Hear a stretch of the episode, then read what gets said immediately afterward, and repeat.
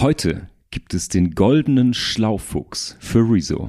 Und einen bleiernen Schweigefuchs für Finn Kliman. Befindlichkeit schlägt Diskurs. Geschmack schlägt Argumente. Die Gegenwart flottiert in Haltungslosigkeit. In den Bruchstellen der Gegenwart stellen wir uns gemeinsam gegen bedingungslose Verehrung und bedeutungslose Verachtung. In ihrem wöchentlichen Podcast Fugengold vergolden Markus S. Kleiner und Mark T. Süß die Bruchstellen der Gegenwart mit Haltung.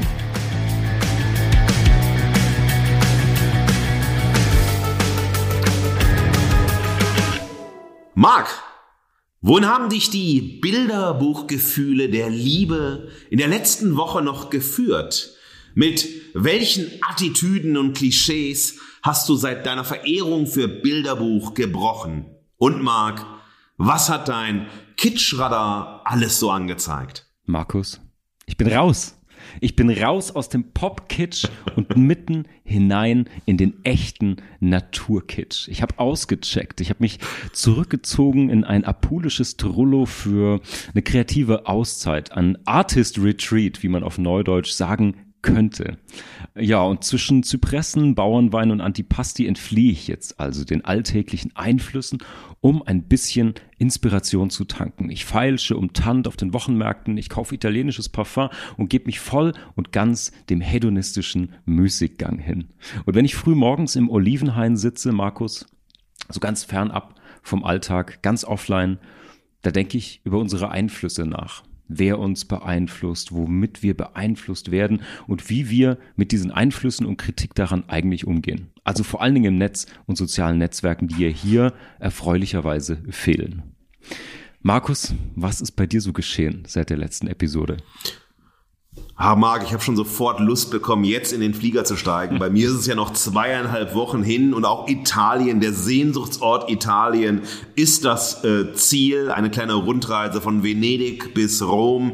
Äh, zweieinhalb wundervolle Wochen, die auch genauso wie du beschrieben hast, hedonistisch verbracht werden. Äh, es ist keine kreative Auszeit, es ist einfach die Notwendigkeit für the good life. Aber, mein Lieber, vorher war ich auch unterwegs und in der letzten Woche äh, wurde ich in Haarlem, einer Stadt außerhalb von Amsterdam, ins Gefängnis eingeschlossen, Mark, um meine Kreativität aufzuschließen. Bin dort auf den Geist von Karate Bob gestoßen, der mir Konzentrationsübungen und Meditationstechniken vermittelt hat, durch die, durch die ich innere Stärke gewinnen konnte.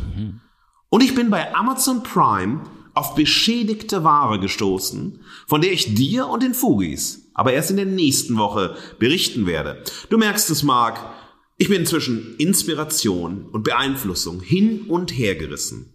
Um eine Entscheidung zu treffen, bin ich auf die Suche nach Inspiration tief in die Beeinflussungsmaschine Internet eingetaucht. Dort bin ich einem Schlaufuchs und einem Schweigefuchs begegnet, die es beide als Influencer zu Ruhm und Reichtum gebracht haben. Mehr noch, die zu Vorbildern für selbstbestimmte Lebensmodelle und aufgeklärte Meinungsbildung geworden sind, ohne dass dabei der Fun zu kurz kommt, versteht sich. Die jungen Leute sind funorientiert und bleiben es auch. Egal, worüber sie reden, wo sie sind und mit wem sie interagieren oder welche Krisen sie zu durchstehen haben. Der Schweigefuchs flüsterte mir ganz leise zu. Ich zitiere, ich bin einfach nur einer von vielen Verrückten, die das hier machen. Vielleicht aber der, der am sorglosesten mit Ideen umgeht und sagt, das machen wir jetzt einfach. Zitat Ende. Und der Schlaufuchs entgegnete darauf lautstark, Rationalität und Logik sind kein nice to have, sondern Grundbedingungen für ein aufgeklärtes Leben. Zitat Ende. Wohin wird uns das jetzt führen, Marc? Was denkst du? Wer von den beiden hat meine Entscheidungsfindung stärker beeinflusst? Entscheidungen, Marc. Eine Angelegenheit starker Selbstbestimmung oder bindender Beeinflussung oder beides oder etwas ganz anderes. Man weiß es nicht. Ja, wer beeinflusst wen und wer lässt sich überhaupt beeinflussen? Wer bildet Meinungen und worauf basieren diese? Bauchgefühl, Fake News, echte Fakten oder ist sowieso alles egal, solange wir eine easy time haben und alles nicht zu ernst nehmen? Liebe Fugis, lasst uns jetzt auf die Suche gehen nach dem goldenen Schlaufuchs und dem bleiernen Schweigefuchs und herausfinden, welche Haltung wir brauchen, um der Beeinflussung von beiden selbstbestimmt zu widerstehen. Unser Fokus liegt dabei auf der sogenannten Fehlerkultur im Kontext der sozialen Medien. Inspiriert wurden wir dabei von Rezos Video über Fehlerkultur, wie Funk recherchiert, ein Blick hinter die Kulissen und von Jule und Sascha Lobo und ihrer Auseinandersetzung mit Finn Kliman im Podcast Feel the News. Fugis, wir kommen zur Verehrung. Zum Niederknien genial, euphorisch ekstatisiert. Ja und danke. Die definitive Verehrung. Meine Verehrung gilt heute einem Video beziehungsweise einer Reihe von Videos von dem YouTuber Rezo. Denn er übt Medienkritik und er spricht über eben diese Fehlerkultur. Wir machen das heute mal dingfest anhand seines Videos. Ich zitiere, wie Funk recherchiert ein Blick hinter die Kulissen. Zitat Ende. Unter diesem Titel findet ihr ein Video von ihm. Vielleicht ganz kurz zum Hintergrund, denn der wird später noch wichtig. Wer ist dieser Rezo? Was macht er eigentlich? Und wieso kann er sich medienkritisch äußern? Er wurde 1992 in Wuppertal geboren, als Pastorensohn. Er hat Informatik auf Master studiert, mit 1-0 übrigens, ein helles Kerzchen. Und er ist Hobbymusiker. Er hat in so fünf bis sechs Heavy Metal, Death Metal Bands gespielt. Ähm, ich finde, das passt extrem gut zu Informatik und Mathematik und einem rationalen Geist, einem faktenbasiert durchdringenden Geist. Und Rezo kennt die meisten heute wahrscheinlich als YouTuber und er ist einer, der nicht ganz in der allerersten Welle, aber recht früh damit gestartet hat. Er hat heute auf YouTube, und das ist interessant, wenn man sich das anschaut, da gehen wir nachher noch näher darauf ein, er hat drei Kanäle und auf allen drei Kanälen eine hohe Followerzahl. Er hat auf seinem aktuellen Hauptkanal, würde ich sagen, 1,75 Millionen Abonnenten. Dann hat er noch andere Profile, so Rezo Ja Lol A mit 1,6 Millionen Abonnenten und seinen Twitch-Kanal, wo sozusagen das, was er auf Twitch live streamt, in Supercuts nochmal auf YouTube veröffentlicht. Und da sind es immerhin auch 887.000 Follower, also eine sehr, sehr große Gesamtgefolgschaft. Dann kommt Twitch und Insta noch dazu, riesig hohe Zahlen überall. Was macht er sonst? Er hat in seiner Instagram-Bio stehen, er sei Daddy von Spurk, einer Klamottenfirma. Das ist ähm, eine Partnerschaft mit einer Textildruckfirma. Da macht er Merchandise wie viele andere YouTuber oder Influencer eben auch.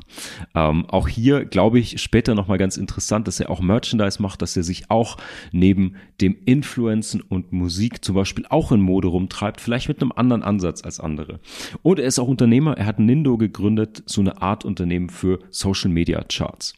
Jetzt aber zu dem eigentlichen Video. Rezo übt Medienkritik im besprochenen Video und da geht es um Fehlerkultur.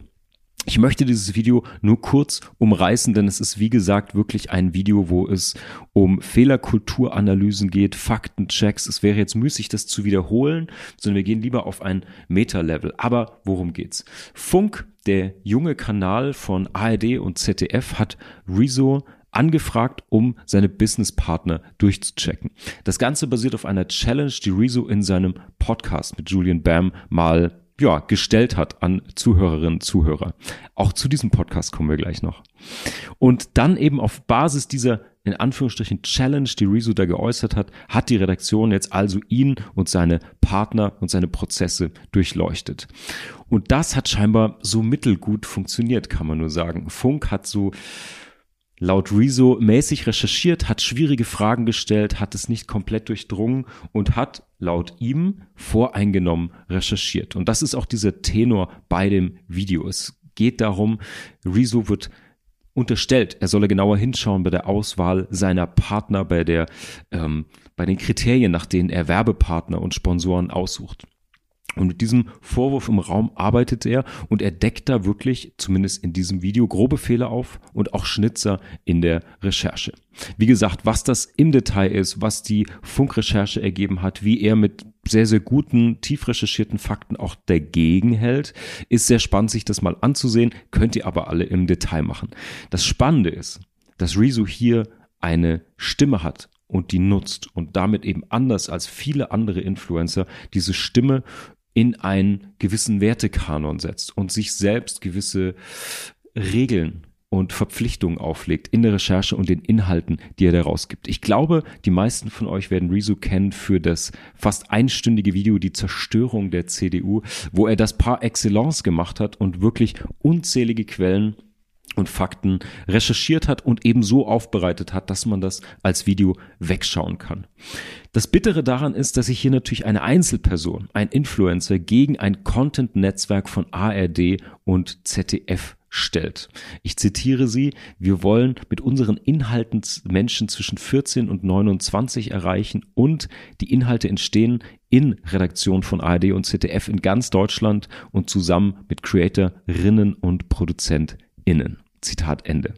Und das ist natürlich ein öffentlich-rechtliches Versprechen, was auch hier in dem Funkkanal weitergetragen wird.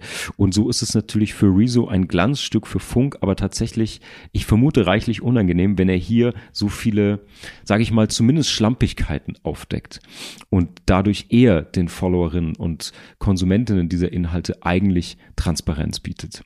Und das ist eine spannende Bruchstelle, die hier heute für das Format für Verehrung sorgt und wir wollen kurz den Anspruch dahinter uns anschauen. Der ergibt sich nämlich aus der Geschichte und den Arbeiten, die Rezo sonst so gemacht hat.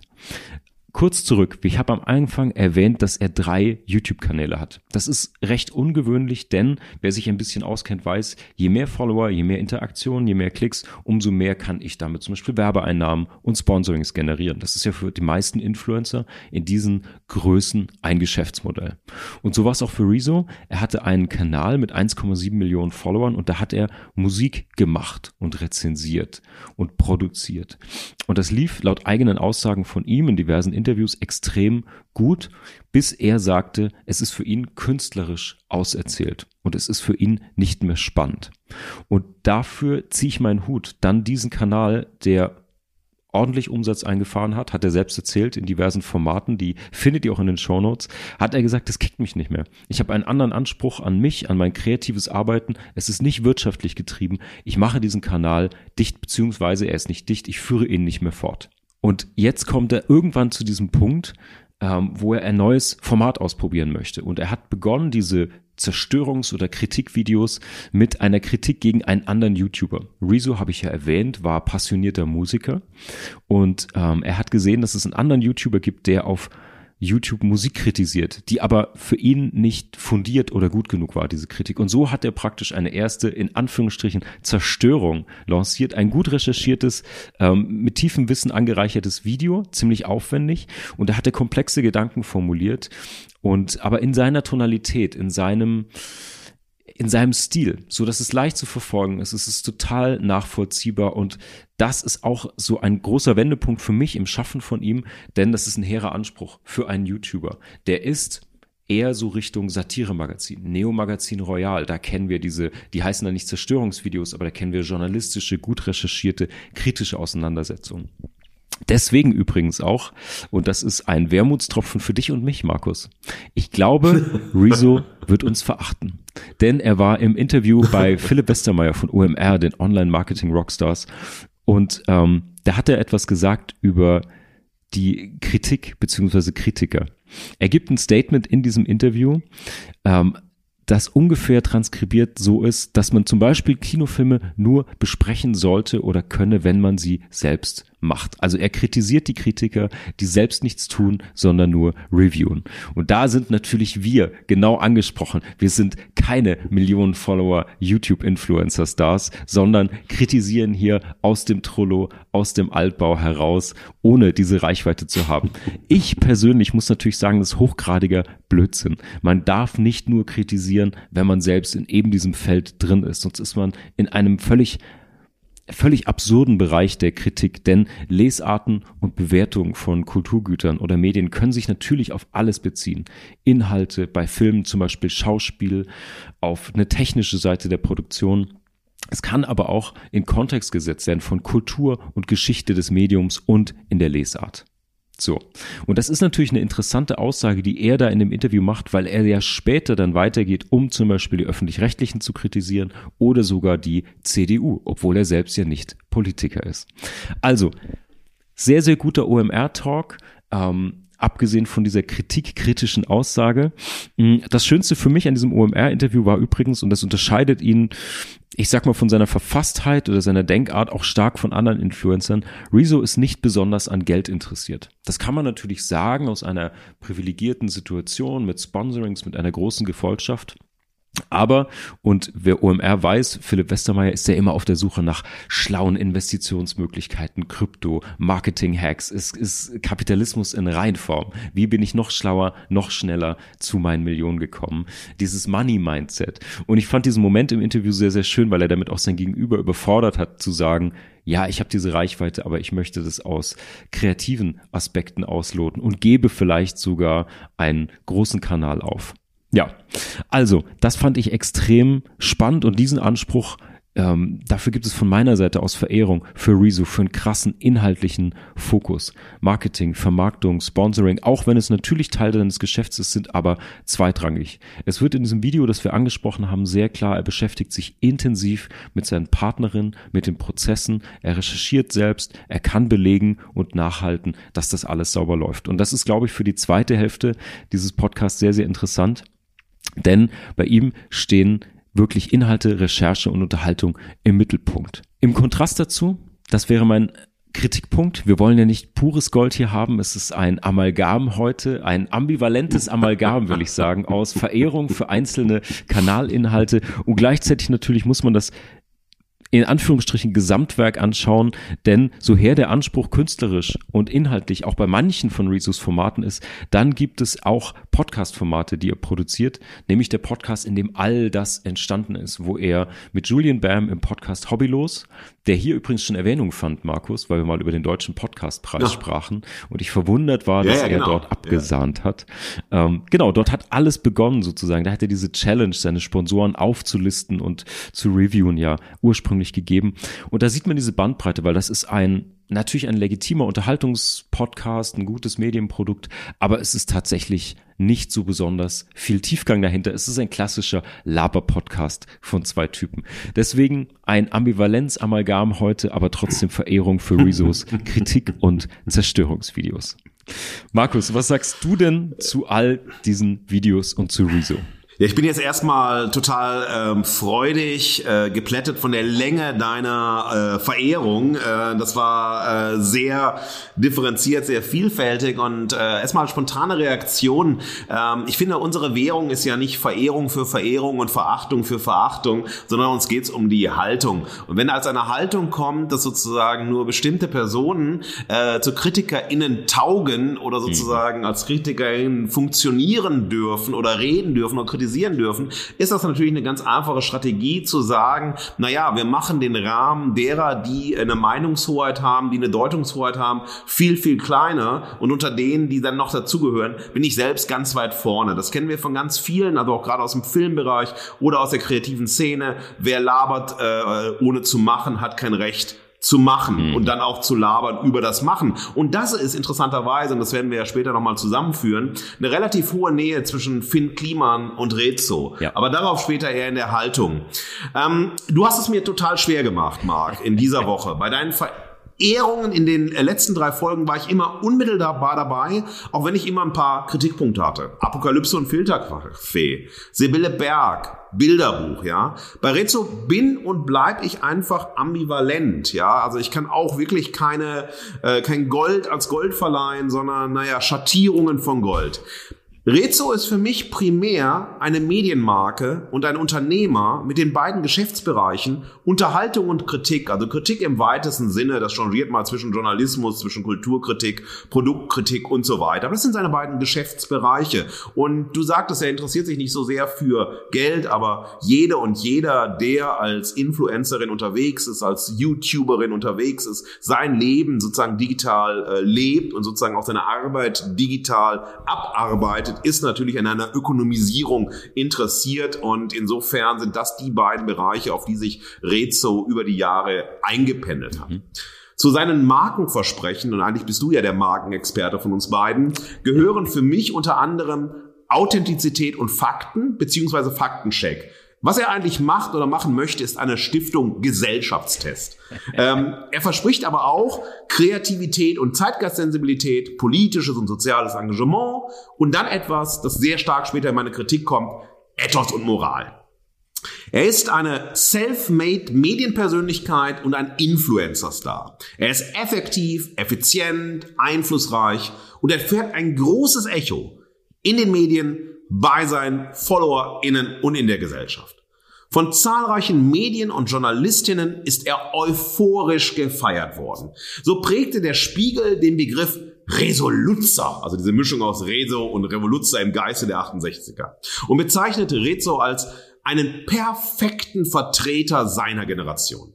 Und seine Generation ist für mich die Generation Fehlersuche und moralisch überlegen. Ich komme darauf in der Haltung zurück. Sascha Lobo schrieb von Rezo als den blauhaarigen Tsunami, der die digital öffentliche Selbstzerstörung des Konservatismus beschleunige. Nach den Europawahlen 2019 sprach unter anderem das ZDF, und zwar mit Blick auf sein Video Die Zerstörung der CDU, von einem Rezo-Effekt. Fazit so far, eine One-Man-Show des Einspruchs und der Veränderung. Ich schätze Rezo als Herausforderer der Medien und der Politik. Er ist einer der neuen digitalen Meinungsmacher, die seit einigen Jahren eine große Meinungsmacht und Deutungshoheit besitzen und damit einen bedeutsamen Einfluss auf die Meinungsbildung in Deutschland nehmen. Er ist kenntnisreich, kommunikationsstark, unangepasst und fakteneuphorisch. Für Richard David Precht, das hat er in seiner Sendung Precht gesagt, als er mit Rezo gesprochen hat über mhm. sozusagen Meinungsstärke, Journalismus äh, in sozialen Medien, repräsentiert Rezo daher die zeitgemäße Rolle des Aufklärers, der den, wie Precht sagt, Meinungskartellen die Stirn bietet. Precht hatte hier vor allem die klassischen Massenmedien im Blick. Das Beispiel Rezo veranschaulicht aus dieser Perspektive deutlich, wie die Deutungsmacht der etablierten Medien in die Krise geraten ist. In dieser Umbruchssituation übernehmen Medienpersönlichkeiten wie Rezo zunehmend die Meinungsführerschaft. Für mich stellt sich dabei unter anderem aber die Frage, ob seine FollowerInnen seine Positionen und Faktenpräsentationen wiederum checken oder als unhinterfragt glaubwürdig voraussetzen, so einfach sagen, ja, das stimmt einfach so, weil Rezo das sagt, und sich deshalb daran orientieren. Also eher Rezo glauben, als wissen und nachzuprüfen. Also nach dem Motto, ne, Quellen checken, Fakten checken, Zusammenhang checken, hinterfragen. Entscheidend hierzu sind vor allem zwei Aspekte, nämlich Authentizität, über die haben wir in jeder Folge gesprochen, weil das ja unsere Zeit so maßgeblich prägt ja. und vor allem auch aus der Perspektive der sozialen Medien heraus prägt mhm. und Glaubwürdigkeit. Der Mensch als Ganzer muss der Resonanzraum der Glaubwürdigkeit sein, beziehungsweise, wie Brecht betont, zur Quelle der Glaubwürdigkeit werden. Ja, alles, was ich sage, ist automatisch meine Identität. Es gibt keine Differenzierungen, es gibt keine Schattierungen, es gibt keine Grauzonen. Ich bin das, was ich sage. Und insofern muss ich gleichzeitig in meinem Sprechen, wenn ich jemanden kritisiere, die gesamte Person kritisieren, zerstören, vernichten, was auch immer. Und es geht nicht darum, dass jemand etwas sagt, was vielleicht nicht korrekt ist oder Fehler bei der Recherche macht und so weiter, sondern es ist die Person, die zur Disposition steht. Rezo merkt dazu im Gespräch mit Precht Folgendes an. Ich zitiere. Man ist ehrlich und baut dann keine große Scheiße. Zitat Ende. Und das ist für mich ein ethischer Rigorismus, der zur Richtschnur des eigenen Handelns und zur Beurteilung von anderen Menschen wird. Er spricht weiter von einem Konsensgefühl bei den Menschen, ob jemand glaubwürdig sei und wie ehrlich man dann mit seinen Fehlern umgehe. Für mich bedeutet dieser rundum Authentizitätsanspruch einen Verlust an individueller Freiheit, eine weitere Einschränkung der Privatsphäre zugunsten der permanenten Verpflichtung zur Veröffentlichung des Privaten und Privatisierung des Öffentlichen, um zu überprüfen, ob man glaubwürdig und ehrlich ist und eine Zerstörung der gesellschaftskonstituierenden Bedeutung des Geheimnisses. Ja, frei nach dem Motto, wer nichts zu verbergen hat, kann auch öffentlich kein Problem mit der Ehrlichkeit haben. Geheimnisse sind in dieser neuen digitalen Authentizitätszwangsgesellschaft nur noch von Bedeutung, um sie aufmerksamkeitswirksam öffentlich zu enthüllen und diese dabei als Quelle von Fehlerfindungen zu nutzen, mit der dann Personen, Institutionen und Co. radikal kritisiert werden. Den Begriff der Fehlerkultur verwendet Rezo nicht, soweit ich dies überhaupt überblicke. Ich kann mich natürlich total irren, weil ich weit davon entfernt bin, überhaupt alle öffentlichen Rezo-Quellen, Aussagen und so weiter zu kennen. Nach meiner Recherche habe ich das nicht gefunden, dass Rezo diesen Begriff der Fehlerkultur verwendet. Die Identifikation mit Fehlern steht aus meiner Sicht im Zentrum der Kritikarbeiten von Rezo. Beispiele sind eben seine Zerstörungsvideos und hier immer Zerstörung ganz dialektisch gemeint, nämlich Zerstörung im Sinne von Kritik und eben von Selbstzerstörung. Oder eben auch, wie du gerade es genannt hast, aktuell die Kritik an der Berichterstattung von Funk über ihn und seine Kooperationspartnerin. Der symbolische Wiederaufbau ist dabei aber nicht mehr die Sache von Rezo. Seine Zerstörungen sind im besten Falle für mich Anleitungen zu einem besseren Leben oder vielleicht auch zu einem gerechteren Leben. Hierbei liefert Rezo einerseits immer wieder für mich einen konstruktiven Beitrag zur Erhöhung von Medienmündigkeit bzw. Medienbildung in der Gesellschaft und zur Ausbildung von Urteilsfähigkeit, etwa durch die Förderung des Bewusstseins für Quellenkompetenz und Transparenz. Gleichzeitig leistet er dabei einen für mich aber problematischen Beitrag zur Moralisierung und Ideologisierung unserer Gesellschaft. Ich komme in der Haltung darauf zurück. Rezo ist damit ein Protagonist der kommunikativen Klimaveränderung in unserer Gesellschaft, von der Bernhard Perksken gesprochen hat in seiner Auseinandersetzung mit Rezo. Und genau dafür bekommt Rezo, also für die, ne, die positiven Aspekte, die ich herausgestellt habe, aber auch meine Kritikpunkte, die ich schon bei der Verehrung nennen musste, keinen goldenen, sondern einen bronzenen Schlaufuchs von mir. Fantastisch. Markus, dafür, dass du eigentlich äh, nur die Reaktion auf meine heutige Verehrung gemacht hast, war das so dezidiert, ähm, Dafür kriegst du von mir den goldenen Schlaufuchs. ja, ich denke, bei all diesen Diskussionen muss man immer von verschiedenen Medienpersönlichkeiten die Sympathiepunkte für ausgefallene Frisuren rausnehmen. Aber unterm Strich ist das doch gut. Markus, wir müssen zur anderen Seite dieser Goldmedaille kommen, zur Verachtung. Was hast du uns mitgebracht? Ein Maul voller Spucke in das Gesicht des Abgrunds. Schau doppelt hin, damit der Abgrund nicht zurückspuckt. Die definitive Verachtung. Ja, liebe Fugis, lieber Marc, meine Verachtung geht heute an den Influencer, Unternehmer, Musiker, YouTuber und für mich Bob, den Baumeister, aka Finn Kliman, dessen Rezoeske Zerstörung Anfang Mai 2022 von Jan Böhmermann im ZDF-Magazin Royal eingeleitet wurde. Zerstörung auch hier wieder bei Böhmermann als eben Kritik, die ein Faktencheck ist, die sehr dezidiert sozusagen sich die Kasur äh, Kliman anschaut und aber auch aufzeigt, wie Kliman zu seiner Selbstzerstörung beigetragen hat. Deshalb nenne ich das so eine Rezzoeske äh, mhm. Zerstörung, ein Rezzoeskes Zerstörungsvideo, weil es den gleichen Me Mechanismus bedient. Seitdem gehört es zum guten Ton der Menschen mit richtigem Bewusstsein und einer sensiblen Fehlerallergie in die Kritik an Finn Kliman einzustimmen. Und Finn Kliman macht es seinen Kritikerinnen auch wirklich leicht, immer weiter und immer wieder neu einzustimmen bzw. anzusetzen.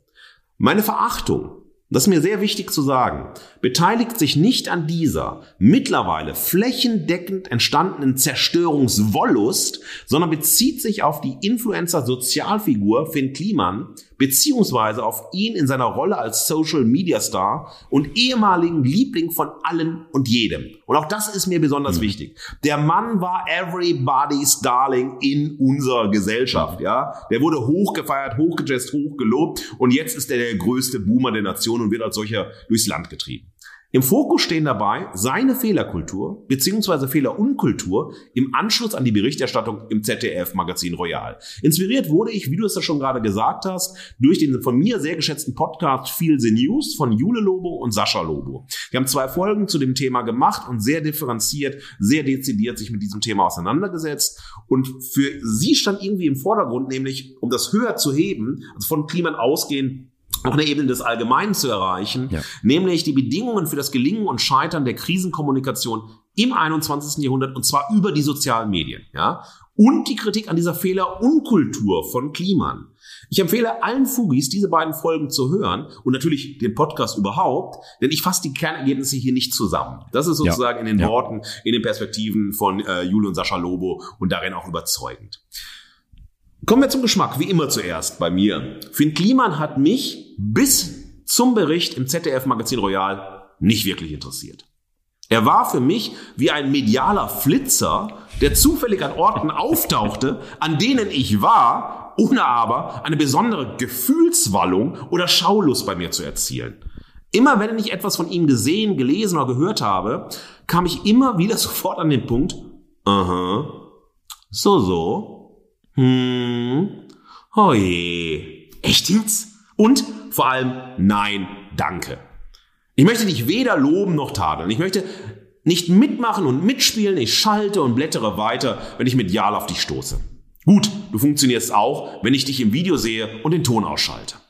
Nervig, anstrengend und so laut im Dauercasting für die Rolle des guten Menschen vom Internet. Alles nicht meine Sache. Aber das ist ja nur mein Geschmack und der interessiert bekanntlich niemanden. Können wir lieber zu den Gründen für meine Verachtung kommen. Meine Gründe für die Verachtung sind, seitdem ich mich intensiver mit Finn Kliman beschäftigt habe, zahlreich. Wie immer bei Fugengold, zwei davon möchte ich jetzt hervorheben. Und wie immer liebe ich Motti, diese aber diesmal viel nüchterner als die Motti davor, Aha. weil das Material sozusagen weder zu einer Metaphorisierung einlädt, noch sozusagen zu einer, naja, Unterhaltungskommunikation, sondern etwas genauer reingehen mhm. möchte. Mhm. Das erste Motto lautet, der Fehler vor den Finn-Fehlern. Finn Kliman ist durch den Jubel aus unserer Gesellschaft zu Finn Kliman geworden. Everybody's Darling, der junge Wilde, die Stimme einer Generation, unsere bundesdeutsche Pippi Langstrumpf, so sausympathisch wie Bob der Baumeister aus der gleichnamigen britischen Fernsehserie. Da hieß er Bob the Builder, ja, die gibt's seit 98. Bob ist, wie Finn, ein Dauerarbeiter in seiner kleinen Gemeinde, ja. Finn ist das, ne, von Klimansland in die ganze Welt und hat sprechende Fahrzeuge und Geräte als Freunde, mit denen er gemeinsam mit seiner wundervollen Partnerin Wendy alle Arbeiten erledigt. Alles das, wofür Bob sich engagiert, ist wie bei Finn Kliman Arbeit. Letztlich hat ja auch Finn Kliman die Bedeutung der Arbeit als Fun in Deutschland neu erfunden. Und diese Arbeit macht eben Fun und ist zugleich ein Baustein für eine bessere, freiere, gerechtere, ökologisch bewusstere und so weiter und so weiter und so weiter, ergänzt mit sinnvoll Welt. Finn Kliman, das Märchen von einer besseren Welt, an das viele von uns glauben wollten, weil sich viele damit einfach wohlfühlen konnten. Ja, finden wir so dieser Wunsch nach einer Dauerumarmung von einem sympathischen, guten, jungen, tollen Menschen, ja. Und Finn Kliman, der Typ, mit dem sich viele sehen lassen und mit dem viele befreundet sein wollten. Auch seine Kritikerinnen, die jetzt im Nachgang so laut schreien, wie schlimm Finn Kliman ist. Und Finn Kliman, dem viele einfach auf den Leim gegangen sind und jetzt mit Schmerzen, aber lautstark um Leimlösung kämpfen und Freundschaftskündigungen in die Welt und die Medien schreien. Mein erster Grund der Verachtung sagt, dass alle, die Finn Kliman zu Finn Kliman gemacht haben, jetzt selbstkritisch in die Fehlerkultur einstimmen sollten, an deren Anfang sie selbst stehen und nicht zuerst Finn Kliman. Die notwendige und berechtigte Kritik an Finn Kliman und seiner aktuellen Fehlerunkultur macht nur so Sinn und hat dadurch vor allem ein starkes Fundament, auf dem unterschiedliche Kritikstockwerke allererst aufbauen können.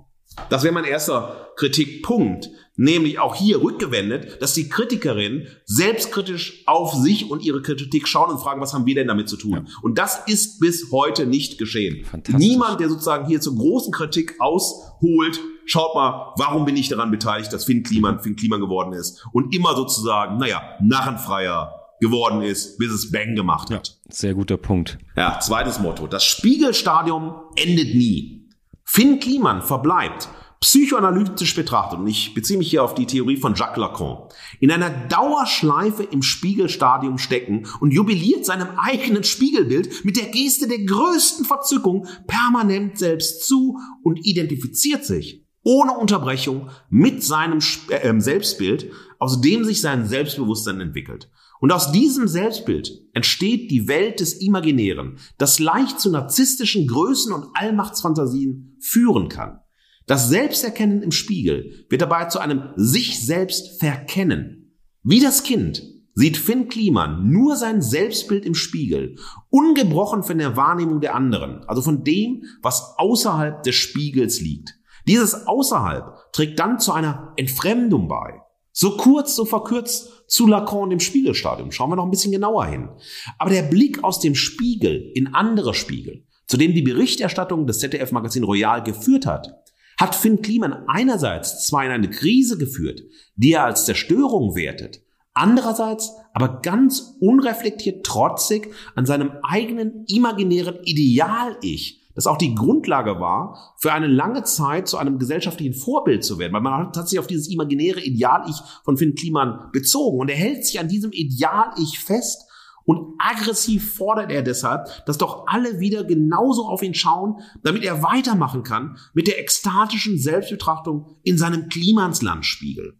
Aus der Chance zu einer Fehlerkultur ist eine narzisstische Fehlerunkultur bei Finn Kliman geworden, die aber zugleich offenbart, dass alle, die anscheinend wissen, was eine Fehlerkultur ist, dabei vergessen, sich als Teil des Problems und nicht als Speerspitze der Lösung und des richtigen Bewusstseins misszuverstehen.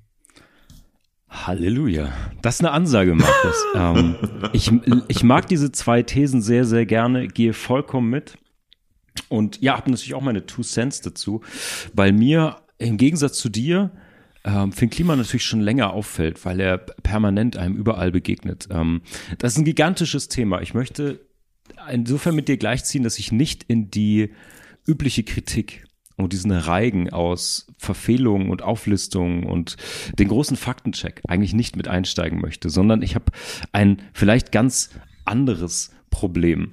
Was du übrigens zu deinem ersten Motto sagtest, zeigt sich gerade extrem deutlich der Fehler vor den Finn-Fehlern sozusagen. Die Crowd, die ihn dahin gejubelt hat, wo er jetzt ist, das sieht man, finde ich, gerade ganz extrem ähm, in der leider völlig distanzlosen Distanzierung von zum Beispiel dem Klimans Land, was ja sozusagen als Disneyland jetzt ohne Mickey Mouse klarkommen muss. Genau. Und äh, ja, das ist diese Trennung funktioniert in meiner Meinung nach leider nicht. Das ist ein bisschen so, als ob du sagen würdest, ja, der Koch ist richtig scheiße, aber unser Restaurant ist trotzdem super. Kommt gerne wieder. ja, genau. Ähm, naja, also da fehlt mir wirklich die Distanz. Vor allen Dingen finde ich es extrem befindlich, dass das alles in Echtzeit produziert, gefilmt, eingeordnet und entschuldigt wird auch. Und ähm, ja, also wirklich fehlende Distanz. Aber zu deinem Punkt und zu der Kritik also neben diesen ganzen vielleicht moralischen Verfehlungen oder justiziablen Dingen, die da jetzt als Vorwurf im Raum stehen, stört mich was ganz, ganz anderes bei Finn Kliman. Du hast es mhm. gerade schon erwähnt. Er was? hat seine Karriere ja mit Heimwerker-Videos auf YouTube begonnen. Und für mich ist diese DNA von Baumarkt trifft Jackass heute in allem enthalten, was er je angefasst hat.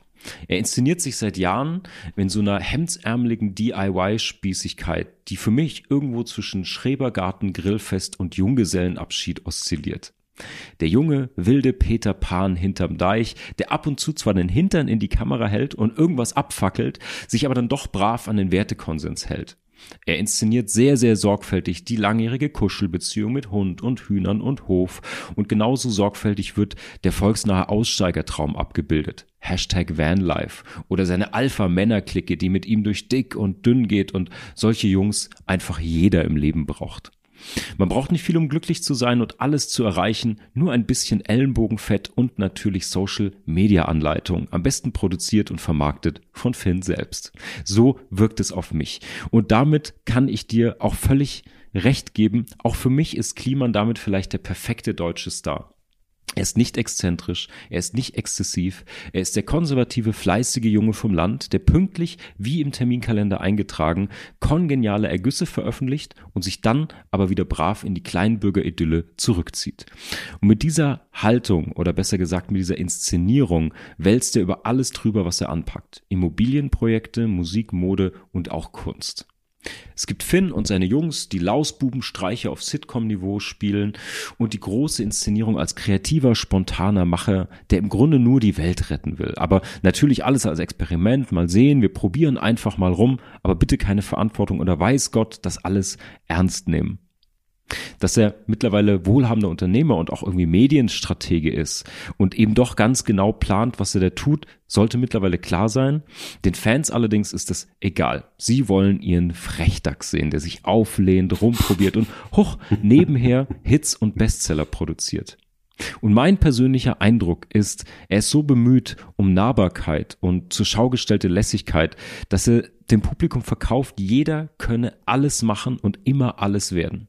Talent, Fleiß, Hingabe braucht keiner. Egal ob es ums Zusammenschweißen von einem Zaun geht oder um Pop-Hits schreiben, Mode machen oder Kunst erstellen. Alles ganz easy, nebenbei bitte bloß keine Ernsthaftigkeit oder Tiefgang. Und damit schafft er neben diesen knöcheltiefen Kulturerzeugnissen, die dennoch perfekt vermarktet und tonnenweise an seine Jüngerinnen verkauft werden, etwas, denn er lässt sich als Magier feiern, der sozusagen den Vorhang lüftet und die Tricks verrät, dem System eins auswischt und zeigt, dass es alles eigentlich ganz easy ist. Jeder kann es schaffen, es gibt keine Magie, kein Talent, nichts Außergewöhnliches. Wir komponieren Hits, wir malen Bilder. Bei Kliman wird alles zum DIY-Video, was man im Grunde selbst über den Brückentag auch nachmachen könnte. Und damit zerstörte für mich die Aura dieser angesprochenen Kulturgüter zugunsten einer genialischen Selbstinszenierung und für den Applaus seiner Followerinnen. Deswegen sind mir Maskendeal und andere Skandale ehrlicherweise völlig egal. Das Fatalste, was Kliman in meinen Augen tut, ist, kreative Arbeit zu entwerten. Er prostituiert den schöpferischen Prozess, um ein bisschen Social Media Applaus zu bekommen. Marc, jetzt kriegst du äh, Applaus von mir. Ich äh, finde das äh, wahnsinnig auf den Punkt gebracht und es ist eine Verbindungslinie zu allen Themen, die wir bisher hatten, mhm. dass wir äh, in einer gesellschaftlichen Situation sind in den letzten Jahren, die vor allem medial von diesem Zynismus geprägt ist, dass alle alles werden können, immer, zu jeder Zeit mit den kleinsten Mitteln. Und das ist ein ganz großer Zynismus, wie man nämlich manipulativ Abhängigkeit erzeugt. Also lies meine Bücher, Stefanie Stahl, ja, äh, hör mal, wer Rich and Famous wie Kida Kodar, Ramadan und Frederik mhm. Lau, ja. Äh, und also in der Musik, weißt du, ah, Gefühle, es geht immer nur um Gefühle und du bist dein Gefühl und so weiter und wer fühlt, ist immer im Recht und es ist für alles alle möglich. Und das ist natürlich der größte Trugschluss selbst, und deshalb spricht ja auch Finn Kliman, wie du auch zu Recht sagst, immer wieder von Arbeit. Er spricht nur von Arbeit. Ja. Er hat ja auch keine FreundInnen, wie er sagt, mhm. sondern er hat nur Kolleginnen, ja. Und diese Semantisierung, ja, das ist ja im Endeffekt, Max Weber würde sich im Grabe umdrehen, beziehungsweise, oder würde im äh, Grabe wie Roland Barth tanzen und sagen, ja, das ist doch die protestantische Arbeit, e Arbeitsethik, die die Gesellschaft bestimmt. Und natürlich ist so eine protestantische Arbeitsethik zutiefst konservativ. Mhm. Und das ist sozusagen total interessant, dass die jungen Wilden oder die mittelalten erfolgreichen, was auch immer, verkaufen sozusagen Innovation ne, der neueste heiße Scheiß und im Endeffekt sind das nur neue Gewänder für einen Konservatismus, der unsere Gesellschaft maßgeblich bestimmt und insofern muss ich, und das tue ich sehr ungern, auch Sascha Lobo widersprechen, dass jemand wie Rezzo ja den Konservatismus herausspielt aus unserer Gesellschaft. Nein, es ist eine neue Form von Konservatismus, der Entwicklung im Weg steht. Ja. Und das ist eines der Grundprobleme, die wir jetzt in der vierten Folge auch, äh, glaube ich mal, wirklich sehr klar identifiziert haben, mhm. Oder immer wieder identifiziert mhm. haben, dass wir uns eigentlich dieser Fratze des neuen Konservatismus zuwenden möchten, wenn wir sozusagen einen Impact auf die Gesellschaft haben möchten. Nicht wir als Fugengold, sondern wir als Gesellschaft, als diejenigen, die für die Gestaltung der Gesellschaft verantwortlich sind. Halleluja, Halleluja. die Haltung vor der Haltung. Die Haltung vor der Haltung. Ich würde sagen, Markus, um unserem Format und vor allen Dingen der Formatlänge treu zu bleiben, lass uns mal ganz schnell in die Haltung gehen. Ich, wir haben beide noch Druck auf dem Kessel, um Dinge loszuwerden. Die Stimme der Verehrung und der Verachtung ist die Gegenwart. Und ohne Haltung fallen wir aus der Gegenwart.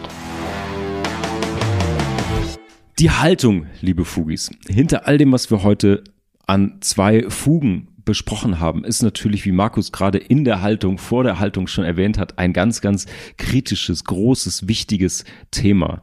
Ähm, es geht neben dem Konservatismus natürlich um Reichweite, Meinungen, um Haltung, die produziert wird. Dazu zählen unzählige Menschen, die irgendwie ihre Schnauze in die Kamera halten. Da gibt's Leute, die ihren Body präsentieren oder noch holer ihre Klamotten und Dinge. Schau, diese Dinge habe ich gekauft oder geschenkt bekommen, sind sie nicht toll? Und somit wird irgendwie jeder Influencer zur Projektionsfläche. Es gibt Identifikation oder Abgrenzung, Love oder Hate, der Rest ist irrelevant. Und diese Polarisierung sorgt für einen gewissen Erwartungsdruck. Und der wird manchmal, so wie bei Rezo, zu guten Inhalten und zu einer schlauen Auseinandersetzung mit dem Zeitgeschehen. Leider führt es aber eben oft auch zu fragwürdigen Aussagen oder sinnbefreiten Posts. Jetzt ist natürlich die Frage, Markus, wo ist das Gold in dieser Bruchstelle? Mhm. Wir haben auf der einen Seite Verehrung, wir haben auf der anderen Seite Verachtung. In dieser Bruchstelle, wo liegt jetzt also Gold zwischen Kliman und Rezo? Und für mich liegt die darin, um es recht kurz zu halten, in der Verantwortung, die man sich selbst auferlegt. Was man für Applaus bereit ist zu tun. Welches Wertesystem man sich selbst darunter legt. Also da liegt Gold drin für alle, die Social Media machen und sich diese Fragen stellen. Es gibt jetzt bestimmt den Vorwurf an uns beide. Wir haben natürlich Reichweitenneid. Wir haben Reichweiten und Fame-Neid vielleicht. Wir sind selbst keine Influencer.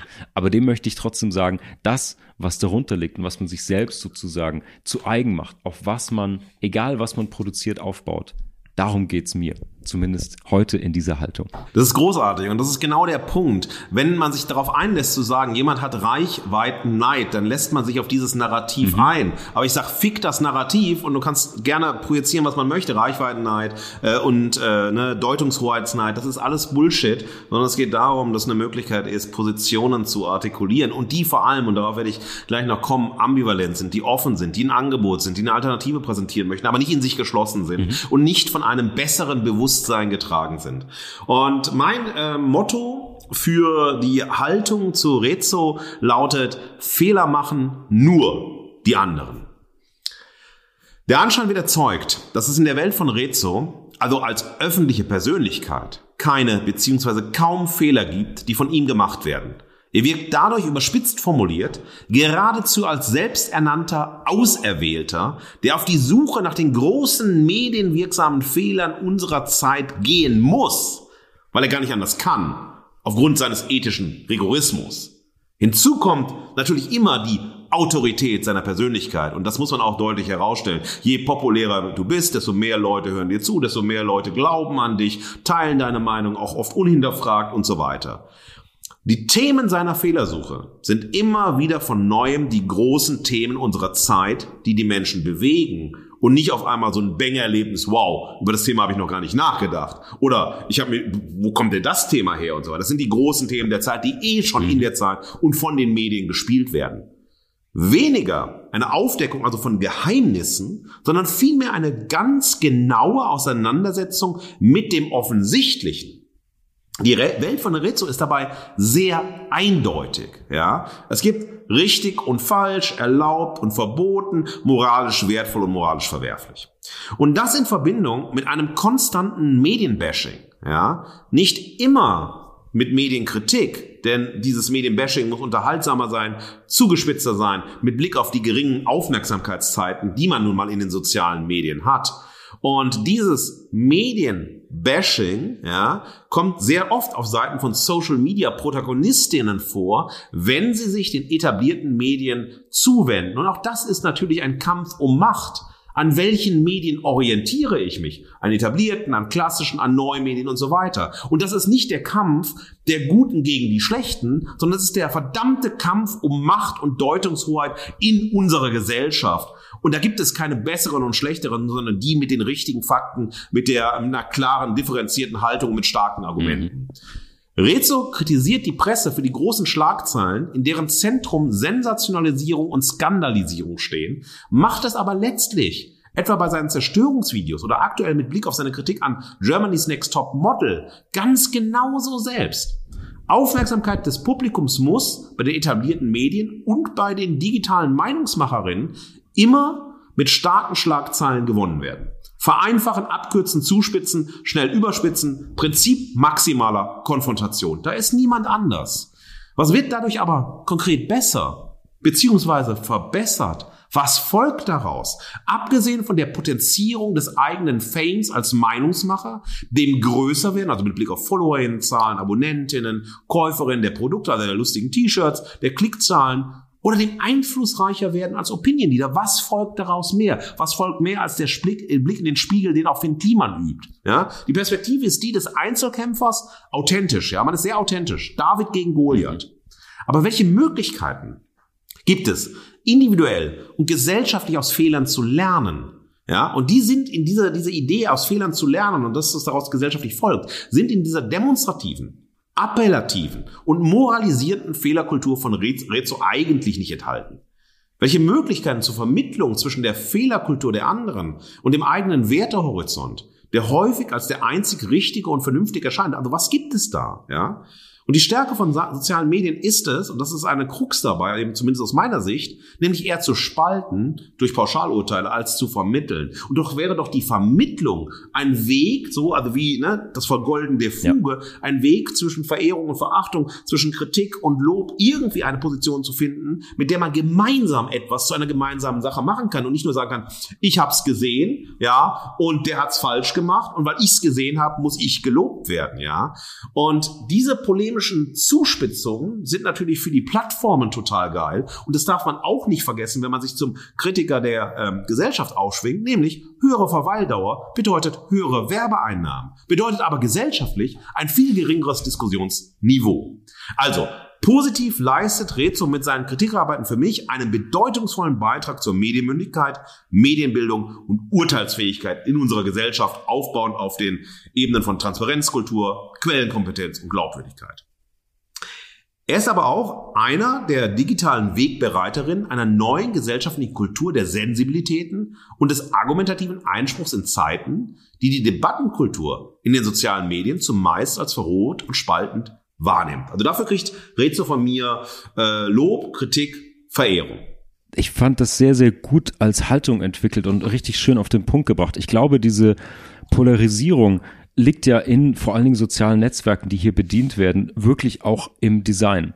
Also auch hier, wenn du auf die Werte, die Haltung zurückschaust, es gab Mark Zuckerberg im Kinderzimmer, der sich nach Beziehungen zu Menschen, nach romantischen Beziehungen gesehnt hat und dann als Bewertung von Fotos Daumen hoch oder Daumen runter erfunden hat. Und ich finde, das ist etwas, was nach wie vor irgendwie in diesem System eben mit drin steckt. Es muss mhm das Like oder das Dislike geben. Es gibt nicht Gold, Silber, Bronze. Es gibt nicht zwei ja. Typen, die sich eine Stunde lang im Podcast differenziert damit austauschen vielleicht, sondern es gibt eben, okay, es gibt den Daumen hoch oder weg. Es wird hm. geliked, abonniert, gekauft oder geblockt. Und ja, diese Dualität ist natürlich wir sind frei in jeder Kritik und Meinung und den Werten, die wir vertreten wollen, auf welchen Plattformen wir das tun. Und das spielt, glaube ich, bei aller Kritik und aller Relativierung auch eine große Rolle. Wenn ich mich entscheide, diese Kanäle für mich zu nutzen und dort erfolgreich mitzuspielen, muss ich ein Stück weit auch diesen Metriken dienen und kann mich davon nicht frei machen. Ja, das ist, das ist so systemimmanent irgendwie. Das fand ich nochmal einen guten Punkt. Ja, und ich finde es auch ganz spannend. Die Frage ist, ähm, wenn man eine Aufgabe für sich erklärt, also was man machen möchte, wo man stehen möchte, an welchem Ort man produzieren möchte, kann man die systemischen Bedingungen verändern oder muss man sie in Kauf nehmen in, zur, zur Förderung seiner Sache, seiner Argumente, seiner Ziele mhm. und so weiter? Und genau dieses Problem, das ist ja gerade natürlich technologische Umgebung, da ist natürlich aber auch eine klassische, äh, ein Fernsehsender, ein Radiosender und so weiter, die es ja heute sozusagen als Fernseh- und Radiosender so nicht mehr gibt, sondern sind ja alles Multimedia-Unternehmen, ja, äh, muss man sich fragen, wo sind systemische Grenzen und wie kann ich sie verändern und gestalten? Das gehört genauso ja. zur Produktion mit. Das heißt, wie hat Rezo zurückgefahren gefragt, also mit der Kritik sozusagen an FilmemacherInnen und so, Filmkritikerinnen und so weiter, wie hat Rezo ähm, die sozialen Medien, in denen er ist, aus einer institutionellen und systemischen Ebene verändert? Oder wie sehr hat er nur ihre Logiken bedient und aus dem Bedienen der Logiken dann seinen Einfluss gezogen? Ja. Diese Frage könnte man genauso zurückstellen. Und es reicht eben nicht aus, einfach einen YouTube, also einen erfolgreichen YouTube-Blog zu machen. Das ist auch nicht einfach, das ist natürlich wahnsinnig kompliziert und so weiter, das ist ja klar. Aber was hat man wirklich dazu beigetragen? Und das finde ich ganz, ganz wichtige Frage und Perspektive ja. von dir, die man hier auch mitdenken muss auf der Ebene von Selbstkritik. Ich möchte noch ein bisschen auf Finn Kliman schauen, weil auch er muss sozusagen, mit ihm möchte ich nochmal eine Haltung zusammenführen. Mhm. Und bei Finn, Finn Kliman ist es so, dass im Unterschied zu Rezo gibt es bei Finn Kliman keine Fehlerkultur. Seine Reaktion auf die mediale und gesellschaftliche Fehlerkultur zu seiner Person ist eine Fehlerunkultur, die die Fehlerkultur als eine lästige Notwendigkeit auffasst, ohne die Gründe hierfür einzusehen. Und das haben ja ähm, Jule Lobo und Sascha Lobo sehr, sehr deutlich und sehr, sehr klar herausgearbeitet. Denn entscheidend ist für Finn Kliman anscheinend nur eins. Weitermachen beziehungsweise weitermachen können. Wer das nicht zulässt, ist eben ein Spielverderber und damit im Weltbild von Finn Kliman ein schlechter Mensch. Finn Kliman stellt das Machen über die Reflexion. Daher gibt es für ihn nur Trial and Error, Gelegenheiten und Möglichkeiten. Entscheidend ist, es zu machen, immer wieder etwas zu versuchen, zu spielen, etwas auszuprobieren, neue Handlungsfelder zu entdecken. Entscheidend ist dabei, keine Regeln befolgen zu müssen, sondern die Regeln immer selbst zu definieren und diese selbstbestimmten Spielregeln dann als allgemein verbindliche und richtige darzustellen.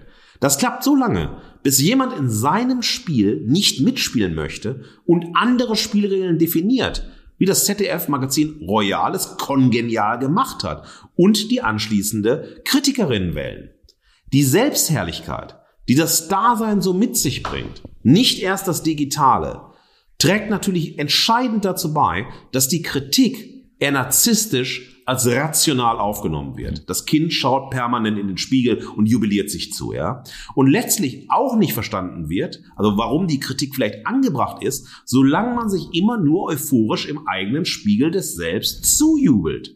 Zur Fehlerkultur, und das ist ein ganz wichtiger Punkt für mich, gehört es auch, und das hat Sascha Lobo wirklich wunderbar herausgestellt, gehört es, dass man eben nicht alle Fehler alleine beheben kann, sondern auf andere angewiesen ist, um Fehler zu lösen. Und Finn Kliman ist auf andere angewiesen, um die Fehler, die er begangen hat, zu lösen. Aber er verweigert sich sozusagen dieser Hilfe, indem er in seinem letzten großen oder auch viel diskutierten Instagram-Post sehr, sehr aggressiv und überheblich und fast schon verschwörungstheoretisch äh, ne, auf seine ja also auf die Kritik an ihm reagiert hat. Deshalb mein Rat ja an Finn Kliman, also ein Schweigefuchs für dich, lieber Finn Kliman, und erst wieder von der äh, stillen Treppe runterkommen, wenn Einsicht, Klarsicht und Haltung ausgebildet sind, um aus den Fehlern zu lernen und anders weiterzumachen, wenn weitermachen überhaupt eine Option ist. Und weil du auch die Fugen vergoldet hast, und das war eine, eine Hörerin von uns, hat uns beide ja. äh, ganz wunderbar darauf hingewiesen, sagt, hey, ich finde das äh, neue Konzept spannend, ich finde das alles cool,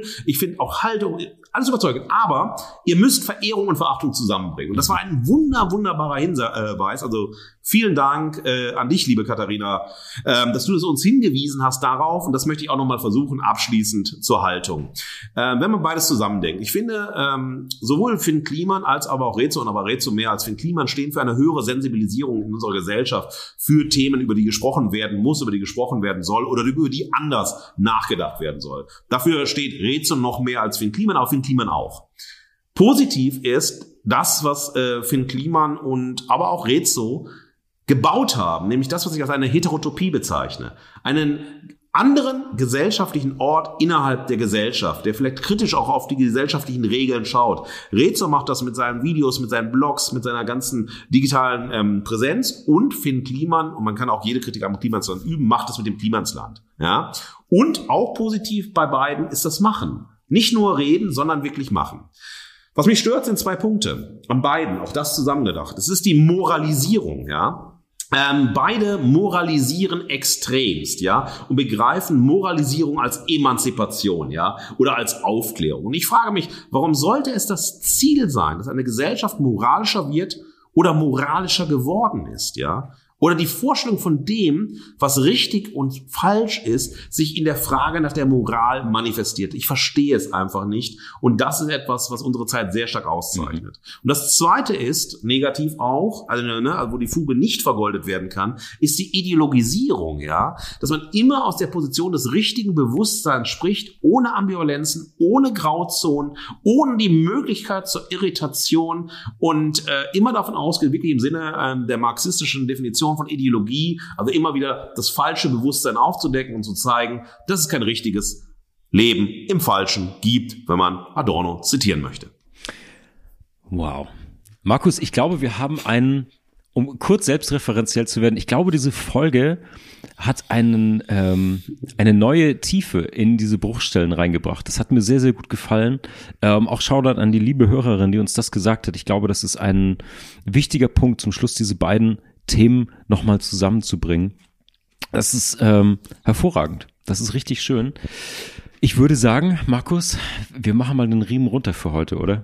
Auf jeden Fall, das wird echt Zeit und wir versprechen auch, dass wir nicht wieder so lange äh, Sendungen machen, aber es war heute echt notwendig, weil es uns auf, der, auf dem Herzen gebrannt hat, doch sehr, sehr differenziert hinzuschauen.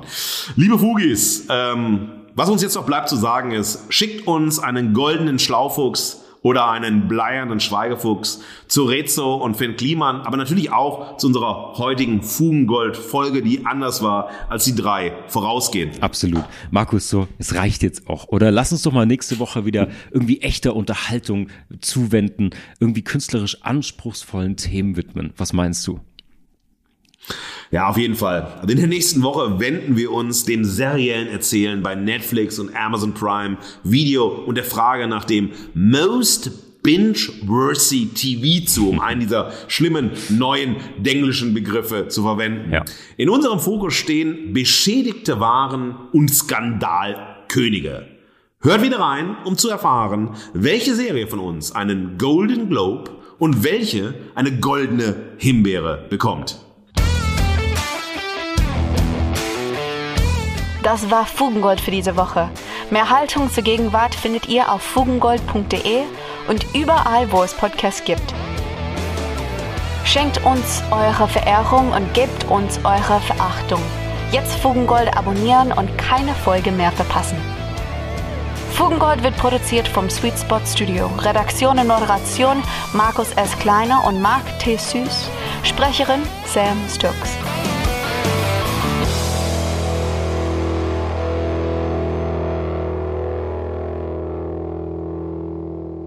Marc, ich habe eine super Idee. Okay. Lass uns die Initiative Influencerinnen freies Internet auf den Weg bringen und damit zu Totengräbern der Influencerinnen-Szene werden. Diese zynischen Ideologieunternehmerinnen kapitalisieren die Beeinflussungsmaschine Internet gewinnbringend, machen aus jedem Thema, auch aus gesellschaftlich-politisch relevanten Themen wie Feminismus und Rassismus, Werbung moralisieren antiaufklärerisch jeden gesellschaftlichen Diskurs und manipulieren ihre Followerinnen. Wie findest du die Idee, Marc? Markus, richtig gut. Ich setze schon mal den PayPal-Account auf, leg das Merchandise an und dann